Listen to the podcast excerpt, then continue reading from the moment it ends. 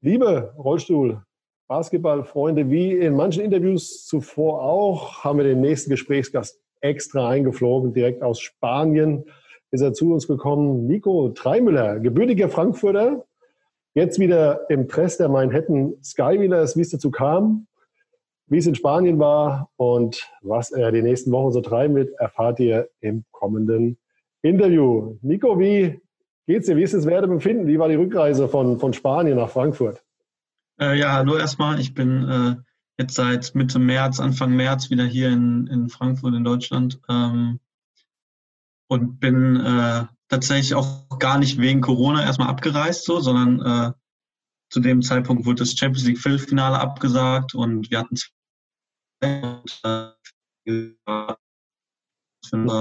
haben wir kein Training, du kannst nach Hause und dann kommst du wieder zurück. Und äh, bin ich vor allem deswegen, also ich habe die Situation auch mitbekommen und alles, ähm, ähm, ja, bin dann nach, nach Deutschland hier gekommen und habe auch gedacht, selbst wenn es schlimmer wird, kann ich auf jeden Fall nochmal zurückreisen und alle Sachen endgültig einpacken nach Hause. Ähm, konnte ich dann aber ja nicht mehr, weil dann auch während ich hier war, die Ausgangssperre kam. Und ja, jetzt bin ich hier, äh, bin aber auch froh, dass ich hier bin. Aber auch noch ein paar Sachen in Spanien, wie mein Sportrollstuhl. Ja. Ja, und wie kommst du dann an die Sachen wieder? Schon alles organisiert? Ähm, ich versuche es zu organisieren, ist sehr schwer, weil gerade auch äh, ja, die deutschen Behörden oder selbst das deutsche Konsulat ähm, dort in der Nähe konnte mir nicht wirklich eine Auskunft geben, so ob ich dort vor Ort reisen dürfte. Ähm, mittlerweile darf ich das, aber müsste dort in Quarantäne erstmal für zwei Wochen. Mhm. Ähm, und ja, ich bin mir noch nicht ganz sicher, ob ich jetzt da wirklich hinfliegen soll, dann da zwei Wochen in Quarantäne, auch mhm. wenn es da vielleicht nicht ganz so sicher ist. Und äh, ja, ansonsten warten, bis diese Quarantänepflicht äh, mhm. wegfällt, genau.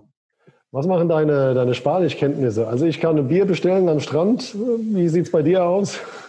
Nee, schon mehr. Ähm, ich habe da vor Ort dann auch mit so einem, äh, mit ein paar Spaniern Kurse gemacht. Ähm, also die wollten Deutsch lernen, ich wollte halt Spanisch lernen, da haben wir uns ausgetauscht, einmal die Woche. Und die sind schon ganz gut. Also ich kann äh, ein Gespräch einigermaßen folgen meistens, aber äh, meistens nicht so viel antworten, also nur ganz einfache Sätze. Ja. Wenn du jetzt ein Tagebuch schreiben müsstest oder dürftest, welche drei Einträge würden drinstehen, die prägendsten für die Zeit in Spanien? Ähm, ja, diese, diese Kultur vor Ort da, auch in dem Verein, ähm, weil da, man hört, dass das in Spanien allgemein so ist, aber da ist nicht alles ganz so gut organisiert wie hier in Deutschland, selbst bei Albacete oder auch was ich gehört habe in Madrid nicht unbedingt immer so. Ähm, dann auf jeden Fall das Pokal ähm, ja, Turnier am Ende. Das war Ende, Ende Februar, glaube ich, wo wir Zweiter wurden. Ähm, und sonst schwer zu sagen. Einfach die mit den Leuten, wie ich da, wie ich da trainiert habe, äh, mit, mit, wem im Team, so gerade mit den Engländern war es super cool. Es hat mir sehr viel Spaß gemacht. Ähm, ja, ich denke, das wären so die drei Sachen. Wenn du jetzt so die Trainingseinheiten vergleichst in, in Wetzlar zu Albachsede, was waren da so die wesentlichen Unterschiede?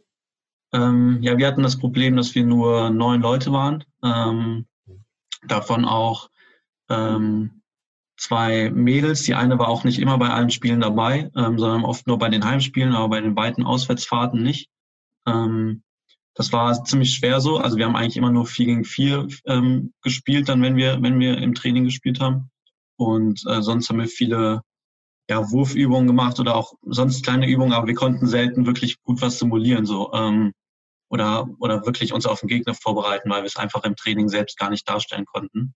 Ähm, von daher, also das das Training war auch oft eher dann ein bisschen unzufrieden, also es hat mich selbst unzufrieden gemacht manchmal, aber ähm, ich habe dann selbst mir von den anderen viel abgeguckt. So, also da habe ich dann mehr den Fokus auf mich gelegt, mich zu verbessern und äh, von den Briten mir viel abzuschauen, mit denen viel zu arbeiten. So, ähm, genau, ja. Und wie sah so eine typische Trainingswoche für dich aus, so von Montag bis, bis Sonntag? Wie muss ich das, äh, ja, deine Groupies äh, so vorstellen? Wie lief das bei dir ab? Ähm, wir, wir, hatten montagsabends Training, also wir hatten immer drei Mal die. Ah, ich gehe einfach mal die Tage durch. Montagsabends ähm, zweieinhalb Stunden im Teamtraining. Dann äh, Dienstagvormittag eine individuelle Session. Da war man immer mhm. zu zweit in einem, in einem Team oder manchmal auch zu dritt. Also ich war immer mit Harry Brown zusammen. Äh, da haben wir beide was gemacht, ähm, also Zusammenübungen gemacht. Manchmal war auch äh, Gas, Gas Chaudhry dabei. Also manchmal zu dritt gemacht, manchmal nur mit, mit Gas. Ähm, also wir drei eigentlich immer. Dann Dienstagabend wieder Training, Mittwoch war frei. Ähm, Donnerstag am Vormittag Training, wieder am Abend Training und Freitag nochmal diese individuelle Session am Vormittag, genau. Und dann ähm, währenddessen auch so zweimal die Woche auf jeden Fall immer Krafttraining, äh, meistens dann eben montags und mittwochs. Ähm, ja, also im Prinzip habe ich jeden Tag aus, also immer zweimal trainiert, außer mittwochs einmal, genau. Ja. Wie war das Auswärtsspiel in Gran Canaria? Also ihr müsst ja dann wirklich fliegen, vier Stunden, ja. wer es mir erzählt hat, teilweise so, dass die Teams wirklich morgens anreisen und abends wieder wegfliegen. Ich weiß gar nicht, ob, ob du es warst oder jemand anderes. Wie war das mit dem Spiel dann auf der Insel? Ähm, sehr verrückt. Wir sind, ich weiß es nicht mehr, aber vielleicht so morgens gegen fünf oder sechs losgefahren, Richtung Madrid, glaube ich. Ich weiß nicht mehr, von wo wir geflogen sind, aber auf jeden Fall, aber es sieht halt keinen eigenen Flughafen. Wir mussten auf jeden Fall zwei Stunden mit dem Bus fahren irgendwo hin, äh, nach Madrid oder drei. Dann dahin geflogen, ähm, am selben Tag noch gespielt und man hat dann ja auch noch eine Stunde Zeitunterschied, mhm. äh, die dann, dann auch total verwirrt so. Ähm, und das sind so die Spiele, ähm, gerade in Gran Canaria hat dadurch einen sehr großen Heimvorteil, weil alle da total müde sind von der Reise, weil man drei, vier Stunden im Flugzeug sitzt und auch noch im Bus war, mehrere Stunden. Mhm. Ähm, genau, wir haben dort übernachtet, aber ja, allgemein so die, der größte Unterschied, glaube ich, zwischen Spanien und Deutschland ist so, dass da irgendwie die Busfahrten haben ultra lange gedauert. Also wir waren immer fast immer sieben oder acht Stunden unterwegs oder sind morgens, nachts um, um vier oder fünf Uhr morgens angekommen, erst wieder zu Hause nach dem Spiel. Ja. Wie war es mit den britischen Weltmeistern? War ja eine englische Combo, beziehungsweise vier, fünf Spieler waren es ja oder sind es in, in Alba, Albacete. Gab es dann auch den typischen britischen Humor? Wie haben sie dich aufgenommen? War es dann am Schluss dann auch so ein halber Engländer? äh, ja, ich habe, ähm, nee, die haben mich sehr gut aufgenommen. Ähm, ich habe auch mit allen immer noch viel Kontakt. Also ich habe äh, auch öfter das vor Ort dort mit, äh, mit den vier und ihren Familien viel gemacht so. Ähm, Im Team war es ein bisschen schwierig manchmal, weil die, die vier natürlich sprechen Englisch, äh, auch ein bisschen Spanisch alle, aber nicht so wirklich viel. Ähm, ich spreche gut Englisch, aber auch nur ein bisschen Spanisch. Das heißt, ich war viel mit denen unterwegs. Mhm. Gleichzeitig ähm, alle anderen Teammitglieder konnten nicht so gut Englisch. Ähm, genau, also da habe ich viel Zeit auch dann außerhalb des Felds mit denen verbracht. Ähm, genau, aber ich war da so ein bisschen äh, dazwischen war ich halt auch neu beim Team. Also ich war bei allen mit dabei, so, aber die meiste Zeit bei den Engländern schon, ja.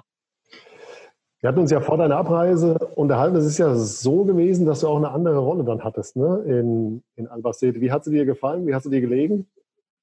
Ähm, sehr, sehr gut. Also ich habe ich hab da ja als Einer gespielt noch wegen dem Jugendbonus. Das hat mir natürlich äh, sehr, sehr viel Spielzeit gegeben und ich habe da auch immer bestimmt 30 Minuten immer gespielt, ähm, was für mich eine geile Erfahrung war. Ähm, ja, und dann am Ende, wir hatten halt, dadurch, dass wir kein Teamtraining hatten, immer nur die Spiele, wo wir uns wirklich einspielen konnten. Ja. Und ähm, letztendlich waren die Rollen dann aber schon sehr gefestigt und ähm, ich habe oft in der Mitte gespielt, in der Offensive zum Beispiel. Ähm, ja, defensiv oft mit Lee zusammen oder mit, mit Gas. Ähm, manchmal gepresst mit Harry Brown zusammen. Also es hat, hat sehr viel Spaß gemacht, aber es hat auch eine Weile gedauert, bis man in seinem, seinem Rhythmus war. Ja. Wie kam jetzt letztlich der Kontakt zustande nach Frankfurt? Ich gehe mal davon aus, dass er eh nie abgerissen war. Pierre ist ja sehr kontaktfreudig und wird mit Sicherheit das eine oder andere Gespräch mit dir geführt haben. Wie kam es jetzt letztlich dazu, dass du nach Frankfurt gewechselt bist und nicht ja, nach Wetzlar, nach Thüringen oder weiß der Kuckuck wohin, dass es wirklich Frankfurt war? Hängt das dann zusammen mit deinem Studium und deinen weiteren privaten Planungen? Ja, genau. Ähm, also vor allem mit meinem Studium, ähm, weil ich mich da jetzt auch langsam in der Examensvorbereitung befinde. Ähm, die Planung ist da auch alles jetzt ein bisschen anders, dadurch, dass Corona kam und die Paralympics verschoben wurden und so. Aber letztendlich möchte ich eigentlich nach dem, nach dem Paralympics mein erstes Examen schreiben. Dafür brauche ich viel Zeit zum Lernen. Ähm, und ich habe einfach gemerkt, dass ich hier also gerade, dass, dass Frankfurt ähm, halt auch erste Liga spielt ähm, und ich da auch viele schon kenne und äh, Trainer ist ja, glaube ich, noch nicht bekannt, aber dem Trainer sehr vertraue, ähm, war das dann eine ganz gute Option für mich. Ähm, so auch eine neue Erfahrung zusammen, vielleicht in einem ähm, eher schlechteren Team jetzt, äh, natürlich, im Vergleich zu Landil oder so. Ähm, da halt viel Spielzeit für bekommen, eine große Rolle zu haben und äh, gleichzeitig auch viel mehr Zeit zu haben durch Studi fürs Studium, dadurch, dass ich nicht irgendwo hinfahren muss.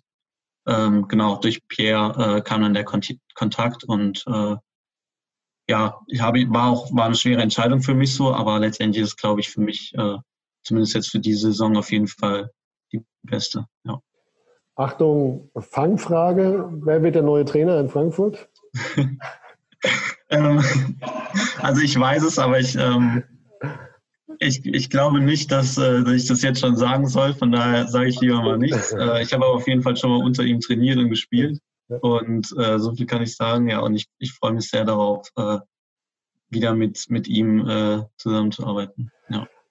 Sehr, sehr professionelle Antwort. Also von daher, die, die Gunst bei Pierre Fontaine wird mit Sicherheit steigen, was deine Person betrifft. Ja, wie wirst du jetzt die kommenden Wochen managen bzw. angehen? Also wir hatten ja schon öfters das Vergnügen und ich ziehe immer wieder meinen Hut vor ja, der ganzen Planung, die du so machst mit Studium, professionell Rollstuhl-Basketball spielen, Nationalmannschaft. Es fordert ja auch viel Ehrgeiz und Stringenz. Wie sehen für dich die, die nächsten Wochen dann aus? Du hast ja schon angedeutet, dass das Examen ansteht. Hast du deine Freundin noch? Wie, wie bringst du das alles unter einen Hut? Äh, meine Freundin habe ich noch, ja. Ähm, mit der war ich jetzt auch ein bisschen unterwegs die Tage ja, sonst, ich im Moment nutze ich die Zeit vor allem, ähm, um viel zu lernen. Ähm, ich, also meine Sachen so abzuarbeiten, die ich fürs Studium machen will. Ähm, und in die Halle, also kann man ja eh noch nicht. Also ich, vielleicht können andere in die Hallen in anderen Städten, aber hier in Frankfurt zumindest dürfen wir wohl nicht. Ähm, genau, und äh, ja, im Moment, ich hoffe darauf, dass wir mit der Nationalmannschaft noch was machen können, dieses Jahr vielleicht. Ähm, und dass dann die, Saison nochmal starten kann. Und ähm, ja, ich, ich warte irgendwie ab so. Also ich, ich nutze die Zeit zum Lernen und sobald, sobald man in die Halle kann, ähm, werde ich das machen. Ähm, genau. Und, und auch jetzt wieder ein bisschen starten, wieder viel mehr zu machen, so, weil im Moment die letzten Wochen natürlich dann auch eher wenig war und ins Fitnessstudio konnte man nicht. Das kann man jetzt wieder, genau. Also so Sachen, die mache ich jetzt nach und nach wieder mehr. Wie hast du persönlich die, die Paralympics-Verschiebung aufgenommen? Als, als junger Mann war es dir ja, würde jetzt sagen, egal, weil es jetzt nur ein, ein Jahr nach hinten verschoben wird. Wie kam das bei dir an? Ähm, so gemischte Gefühle, weil ähm, ich glaube, es ist genau die richtige Entscheidung. Andererseits ist es natürlich aber auch doof, dass man, also so lange bereitet man sich darauf vor und ähm, gerade für mich war ja auch der, also ich wollte auch nach Spanien gehen, um optimal für die Paralympics auch ähm, fit zu sein, im Team, wo ich viel spiele, wo ich äh, viel wachsen kann ähm, dass ich dann direkt danach mit der Nationalmannschaft da Gas geben kann. Und so ist das alles so ein bisschen verschoben, aber letztendlich muss das ja so sein. Von daher ähm, finde ich es gut, dass es so kam. Ähm, auch dass es ein Jahr ist. Ähm, und ja, ich, ähm, aber dadurch verändert sich natürlich alles. Also man hat nicht mehr so diese, diese klare Vision irgendwie im Kopf, dass es dieses Jahr ist, sondern erstmal jetzt kommt die nächste Saison und also viel mehr steht irgendwie jetzt dazwischen so. Und ähm, Genau. Also es, es ist ein komisches Gefühl so, weil man eigentlich ja dachte, dieses Jahr und jetzt auch im, Ende, Ende Mai, Anfang Juni geht es jetzt richtig los mit der Vorbereitung. Ich will jetzt von dir gar keine richtigen Beträge wissen, aber wie managst du das jetzt von der finanziellen Seite? Als Nationalspieler kriegst du ja eine Förderung, du wirst mit Sicherheit ein bisschen was auch gegen von, von den Skyliners, Sky Leaders, Entschuldigung, bin kurz abgerutscht in die, in die Fußgängerwelt. Wohnst du noch zu Hause? Wie, wie sieht es aus? Wie groß sind da die Anstrengungen, die du unternehmen musst, um ja auf finanziellen Füßen zu stehen, auf einigermaßen gesunden? Ja, ähm, also zurzeit wohne ich noch zu Hause, aber möchte auch bald ausziehen. Ähm, also ich bin auf der Suche nach was hier in Frankfurt auch. Ähm, ja, das ist, wir haben zum Glück, die Förderung geht ganz normal weiter. Ähm, da haben wir auch in Hessen noch eine, eine kleine Förderung, aber so hauptsächlich kommt schon durch die mhm. Deutsche Sporthilfe. Ähm, ohne die das auch alles sehr schwer machbar wäre so. Ähm, und wo ich auch sehr froh bin, dass, also da kriegen wir jetzt äh, einen höheren Betrag. Am, also vor ein paar Jahren lag der nur bei, weiß ich nicht, 150 Euro vielleicht, selbst als wir Dritter wurden im Monat, wovon man sich natürlich ja gar nichts, ähm, also man kann damit nichts anfangen wirklich. Mhm. Ähm, ja, und so im Moment geht das ganz gut. Ähm, und ja, also mir geht's gut. Aber äh, das ist auch vor allem, weil die, die, vor allem die Deutsche Sporthilfe da ihre Mittel aufgestockt hat und weiterhin fördert, auch trotz Corona. Okay. In welche Richtung möchtest du dich sportlich entwickeln? Jetzt gerade bei den Sky ist, unter dem neuen Trainer, den wir noch nicht äh, kennen. Wo siehst du die Schwerpunkte in den nächsten Monaten dann bei dir persönlich? Ähm, ich möchte, ja, ich werde werd da irgendwie in einer so einer mit Anführerrolle sein, ähm, vielleicht mit, mit zwei, drei anderen, ähm, je nachdem, wer auch ins Team kommt noch. Mhm. Ähm, daran möchte ich wachsen und für mich selbst auch so einen, so einen guten Weg finden, andere Leute zu führen, aber auch mein, mein Spiel irgendwie zu machen und allgemein einfach das Team voranzubringen. Ähm, ja, also es wird, ähm, wird halt klar gegen den Abstieg gehen, so. Von daher ähm, ist, also der Druck ist nicht unbedingt geringer, dass man nicht um eine Meisterschaft spielt, wie in den letzten Jahren immer. Ähm, aber ich kann mich natürlich mehr so auf mich konzentrieren, ein bisschen so wie, äh, wie kann ich dem Team am besten helfen, dass wir Spiele gewinnen, so, ähm, wie, was muss ich tun, damit wir gewinnen, ähm, wie muss ich andere einsetzen, wie muss ich selbst manchmal scoren oder so, ähm, ja, also da bin ich sehr gespannt, da freue ich mich sehr drauf. Ähm, vor allem, weil ich auch oft, das habe ich jetzt in Albacete so ein bisschen gelernt, so ich war auch oft jemand, der eher gepasst hat, als zu werfen selbst. Ähm, in den letzten Spielen jetzt in Albacete war das nicht mehr ganz so, da habe ich doch auch mehr Verantwortung mit, mit Scoren übernommen und ähm, ja, könnte halt auch sein, dass es in Frankfurt genauso gebraucht wird. Von daher, ähm, ja, ich lasse einfach alles auf mich zukommen und äh, versuche das Beste draus zu machen. Ja, lass mich trotzdem nochmal äh, einhaken, auch wenn ihr Spiele ja gerne von, von Spiel zu Spiel denkt, beziehungsweise in kurzen Phasen. Wie sieht deine persönliche Lebensplanung dann aus in den nächsten zwei, drei Jahren nach Beendigung des, des Studiums und dem Rollstuhlbasketball? Ähm, ja, schwer zu sagen. Ich, ähm, ich, ich will auf jeden Fall jetzt, ähm, ich bereite mich jetzt ja für mein erstes Examen vor, dann hat man noch eins bei Jura. Mhm. Aber ähm, dass ich dieses erste Examen von der Brust habe so und dann noch ein bisschen freier bin und ähm, mich vielleicht auch dann für ein paar Jahre mehr wieder auf den, also ich konzentriere mich jetzt ja auch auf den Sport, aber noch mal mehr auf den Sport konzentrieren kann, ähm, zeitlich. Und ja, das ist so, das ist erstmal so mein großes Ding, dass ich das abhaken kann vom Studium ähm, und dann das später fortsetzen kann oder so vielleicht. Ähm, das weiß ich noch nicht genau, aber auf jeden Fall, da ich ein bisschen freier dann bin, ja. Was Aber wohin es geht, kann ich nicht sagen, ehrlich gesagt. Also ich bin äh, ja offen für alles, aber irgendwie muss es halt gut passen, so, ja, wenn meine Lage nicht so leicht ist. Was hat Nico Dreimüller von seiner Mama und von seinem Papa in die Wiege gelegt bekommen? Welche Charaktereigenschaften hast du von Mama und Papa übernommen? Äh, sehr, ich, ist schwer jetzt eine Sache zu sagen, aber ähm, ich denke, so eine relativ offene Kommunikation ständig, also Konflikte anzusprechen, ähm, sowas. Aber vor allem eben so, dass, dass man durch harte Arbeit und durch Einsatz, durch Fleiß auch dann letztendlich belohnt wird, also dass es sich lohnt, viel Arbeit in Sachen reinzustecken. Ähm, und ich mich auch bemühen muss, um sowas zu erreichen, ähm, egal ob es jetzt Sport ist oder sonst was. Und äh, das ist so das Ding. Also die haben dadurch, dass sie mich immer irgendwo hingefahren haben ins Training, mir auch natürlich dadurch auch vorgelebt, dass sie total hinter mir stehen und mich dadurch unterstützen. Und ähm, ich denke, das hatte ich auch so dann übertragen, dass ich halt immer 100 Prozent geben will. Ähm, ja, aber nicht nur beim Sport, sondern bei anderen Dingen halt auch. Ja. Du hast ja schon viel erreicht in deinem Leben, bist Juniorenweltmeister geworden, spielst Nationalmannschaft, in Landil gespielt, jetzt in, in Spanien. Was würdest du ja, jungen deutschen Basketballern trotz deines, deines jungen Alters an die Hand geben, wenn sie auch so erfolgreich werden möchten, wie, wie du es bist? Ähm,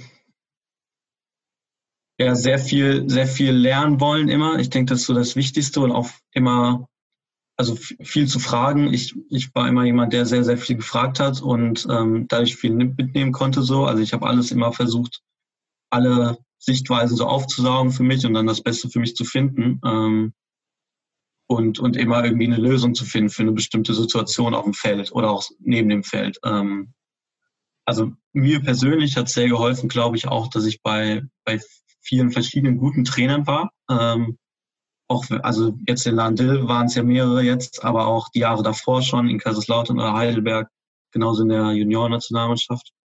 Ähm, ja, also letztendlich würde ich sagen, so umsichtig sein und immer lernen wollen und ähm, offen sein und kommunikativ sein ähm, und nie irgendwie, also wenn ich eine gute Aktion habe, mich nicht dafür feiern. Ähm, also kann ich natürlich machen, aber auch immer gucken, so ja, was ist, was steht so dahinter, was, was habe ich gut gemacht, aber was habe ich auch schlecht gemacht, so, was hätte besser laufen können. Ähm, genau, ja. Die letzten Worte gehören dir. Du darfst wie die anderen Interviewgäste auch gerne nochmal Worte des Danks an die Menschen richten, die dich dein Leben lang schon begleiten, die dir wichtig sind, die die Treue halten und dich auch mal fest in den Arm nehmen, wenn es nicht so läuft. Von daher, die letzten Worte gehören dir. Ähm, ja, danke äh, an alle, die so mich in den letzten Jahren begleitet haben. Ähm, auch, also auch wenn es nur jetzt als Trainingspartner war, mal für, für ein paar Einheiten. Ähm, ähm, aber auch sonst als Trainer oder so. Ähm, ich habe immer sehr viel von euch gelernt und ich versuche es weiterhin zu tun. Ähm, von daher, ich bin für, für jeden dankbar, so der, der auf meinem Weg bisher mit dabei war oder der mit dabei ist. Ähm, genau, ja, bleibt gesund, äh, passt auf euch auf. Ähm, genau, und ich, ich hoffe, dass die Saison ganz normal starten kann und äh, wir alle wieder so zurückkehren können in unser Leben, wie es davor war und äh, wir dann auch alle wieder Rollstuhlbasketball in einer in einer vollen Halle sehen können, wenn es geht. Ja. Nico, vielen lieben Dank für deine Zeit. Ebenso danke.